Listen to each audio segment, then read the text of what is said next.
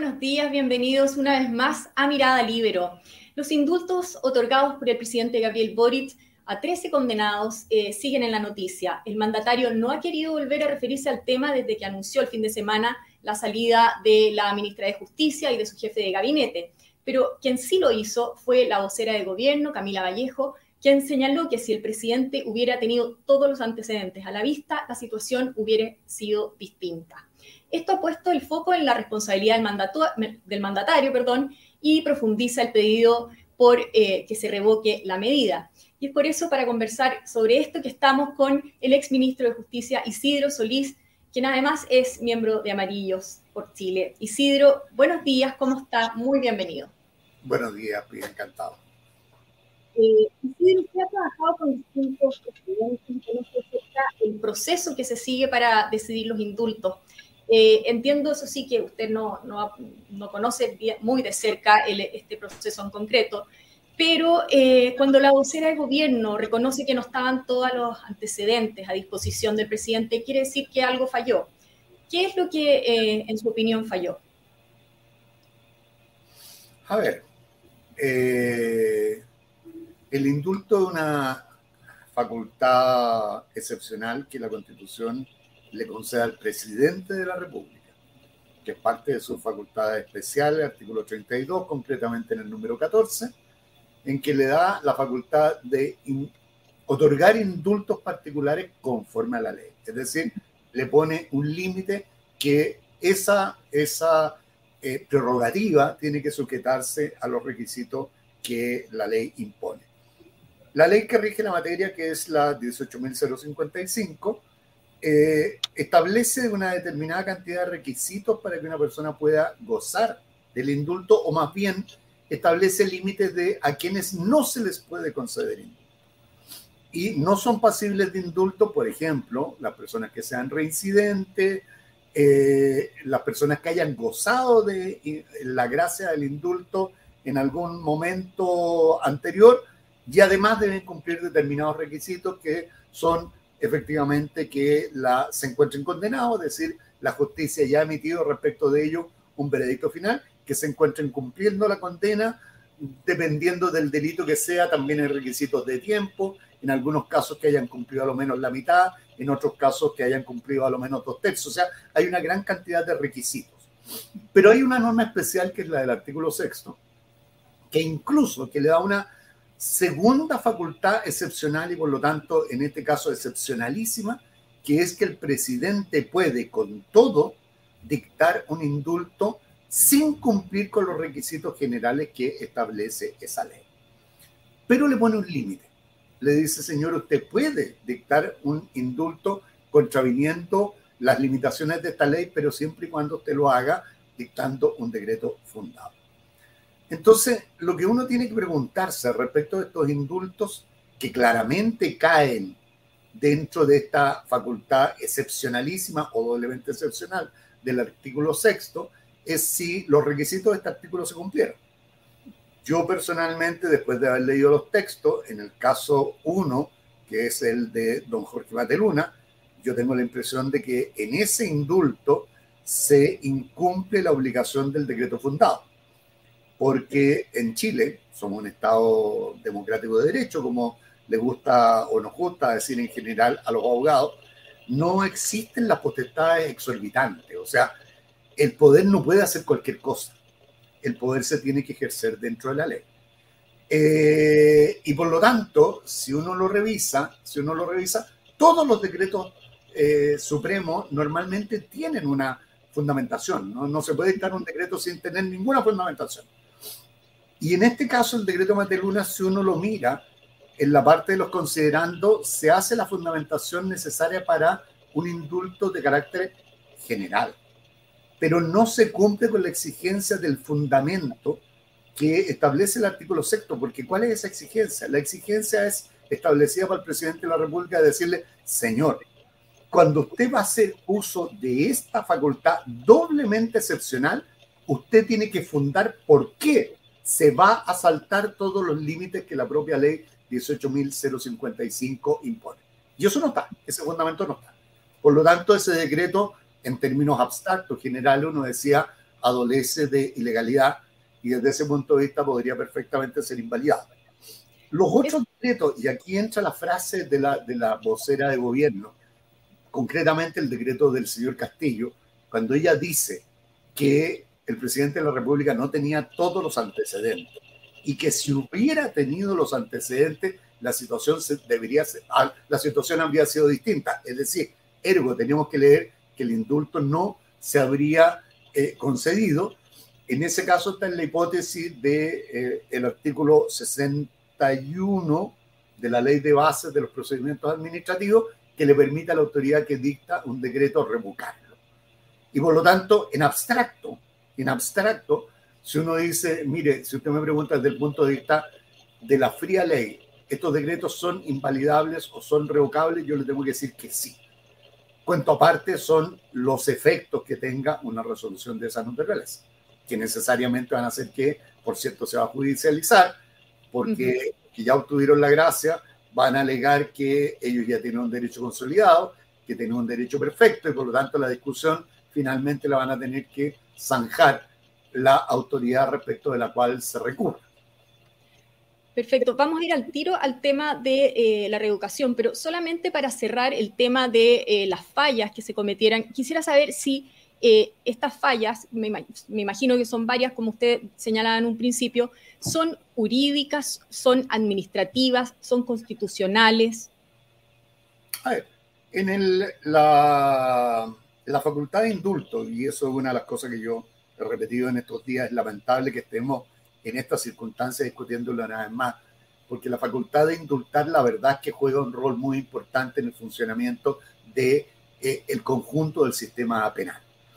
Eh, estamos hablando de gente que está condenada y que por lo tanto ya está cumpliendo una condena que ha sido impuesta por la justicia. Desde ese punto de vista, en el lenguaje coloquial estamos hablando de delincuentes.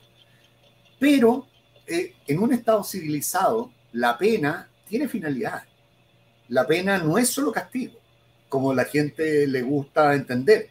Es cierto que la pena dentro de sus componentes tiene efectivamente un sentido retributivo, es decir, te devuelvo tanto mal como el que tú hiciste, pero también tiene otros fines que son los fines de prevención especial, es decir, que la gente podamos sacar la condición de delincuente por la vía de la rehabilitación, de la resocialización, también la de prevención general, es decir, que sirva de una u otra manera de una eh, acción estatal orientadora para que la sociedad entienda cuál, el resto de los miembros entiendan cuáles son los efectos de, de sus acciones.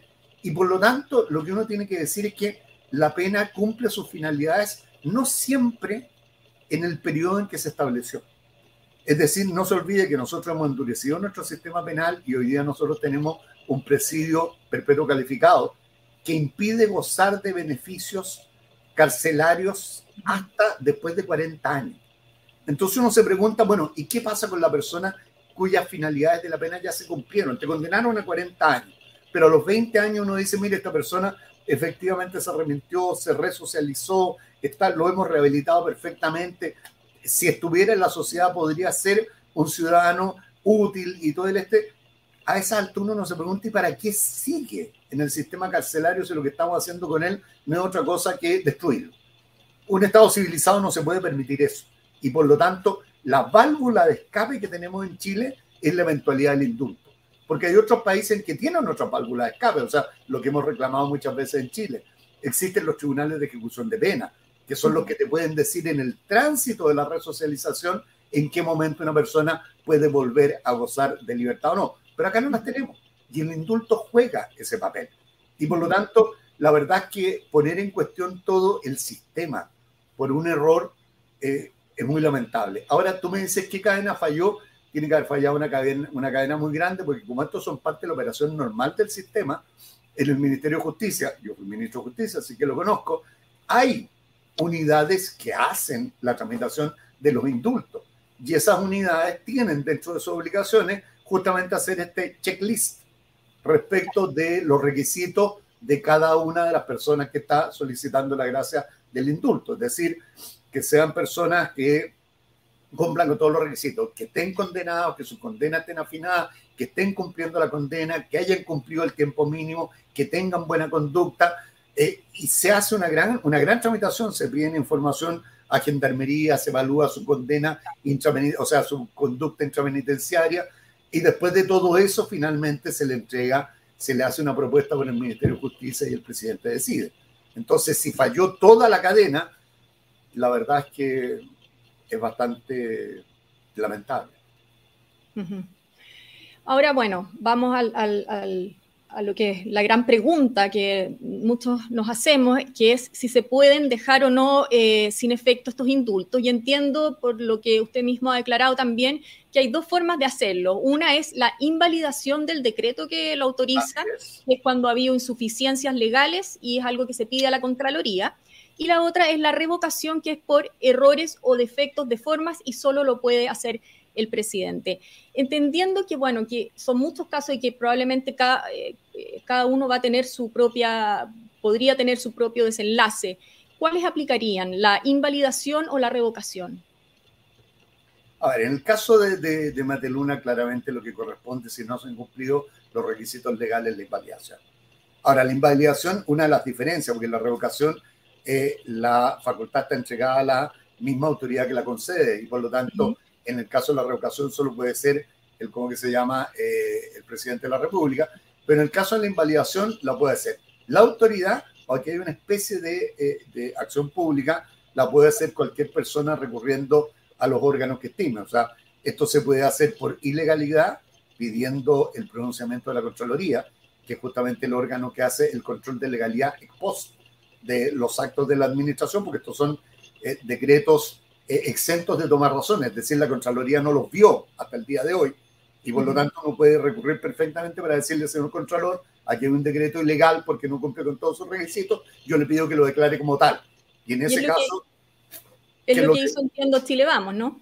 Eh, entiendo, eso solo lo he visto en los diarios. Y por otro lado está la posibilidad de recurrir al Tribunal Constitucional por la vía del alegato de inconstitucionalidad de la decisión. Por lo tanto, ¿a ¿cuáles eh, aplicarían entonces? me decía el de Jorge Mateluna sería la invalidación, ¿no? Yo, yo, mi opinión personal es que en el caso de Jorge Mateluna, no habiéndose cumplido en el requisito de la fundamentación eh, del por qué el uso de la facultad del artículo sexto, lo que corresponde a la invalidación, y en el caso del señor Castillo, claramente, sobre todo después de las declaraciones de la ministra secretaria general de gobierno, yo creo que lo que corresponde es la revocación. O sea, si hasta el gobierno tiene la convicción de que el, que, el indulto está mal concedido, la verdad es que lo peor que se puede hacer es perseverar en el error. Aquí lo que debería hacerse derechamente revocar. Eso entendiendo que los efectos son igual de lamentables, porque se dicte la, la, ¿cómo que se llama? La revocación o se invalide, lo que va a pasar es que los beneficiados van a recurrir diciendo que que tienen un derecho perfecto, que ya tienen derechos adquiridos y por lo tanto van a ser eh, las instancias jurisdiccionales o judiciales las que van a resolver. O sea, esto no se va a solucionar eh, de la noche a la mañana. O sea, en el fondo, si se decide, por ejemplo, revocar uno al otro, eh, quiere decir que estas personas volverían a la cárcel. Perdón, no, no te escuché esa parte si son revocables eh, estos, estos indultos, ¿quiere decir que son estas personas volverían a la cárcel? Así es, así es. Si se dejan sin efecto los, actos administrativos, se anulan todos sus, sus efectos y por lo tanto tienen que volver a la cárcel. Y usted mencionaba que, que en el fondo esto abriría una serie de, de, actos eh, judiciales, más bien, cuando el caso se... O sea, ¿qué factibilidad ve de que esto efectivamente ocurra?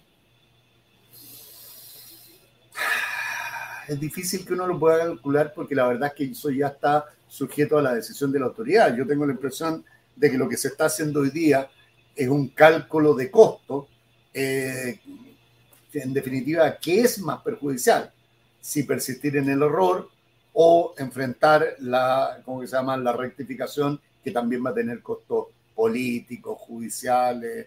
Así que la verdad es que finalmente es la autoridad la que tiene que tomar la decisión de qué camino va a optar. Pero lo único que no puede decir en abstracto, si usted me pregunta, ¿los decretos se pueden dejar sin efecto? Sí. La ley lo permite y las vías son dos, la invalidación o la revocación del beneficio. Perfecto. Isidro, solo para terminar, ¿cuál es la mejor salida entonces para el gobierno de esto?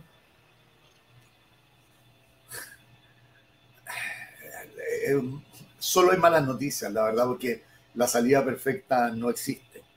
Pero yo la consideración que haría es que, eh, mire, si hay algo de los presidentes, y me ha tocado trabajar con varios, en distintos planos, si hay algo que los presidentes siempre tienen presente al momento de otorgar un indulto, es de la tremenda responsabilidad que asumen en el momento que dan la gracia del indulto.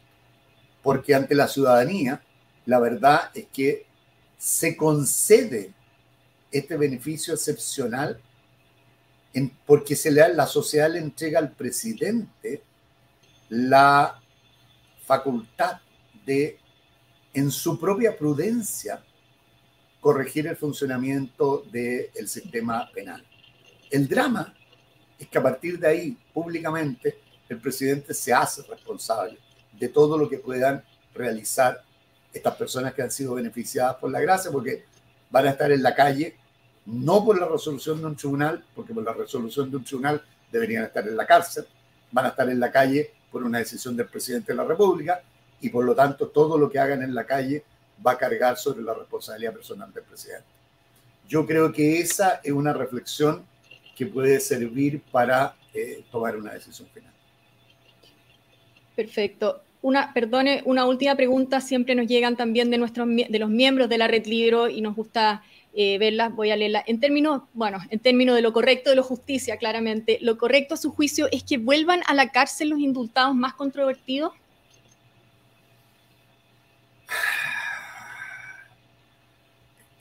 mire, yo traté de explicar al principio de que el sistema penal no solo tiene lógica, sino que tiene fines.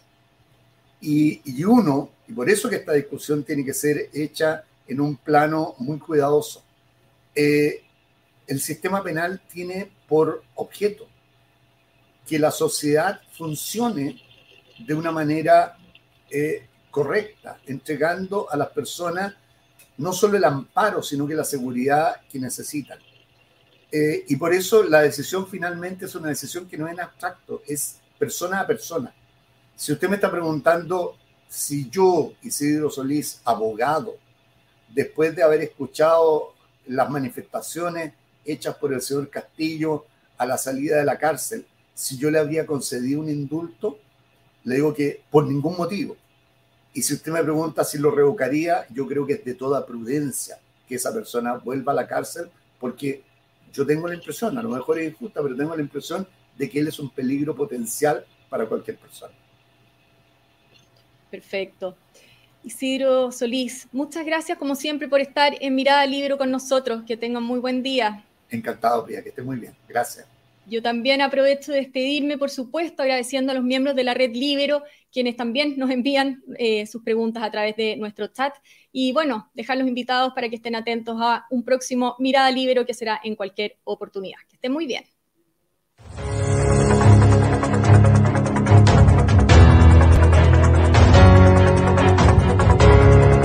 El Libero, la realidad como no la habías visto.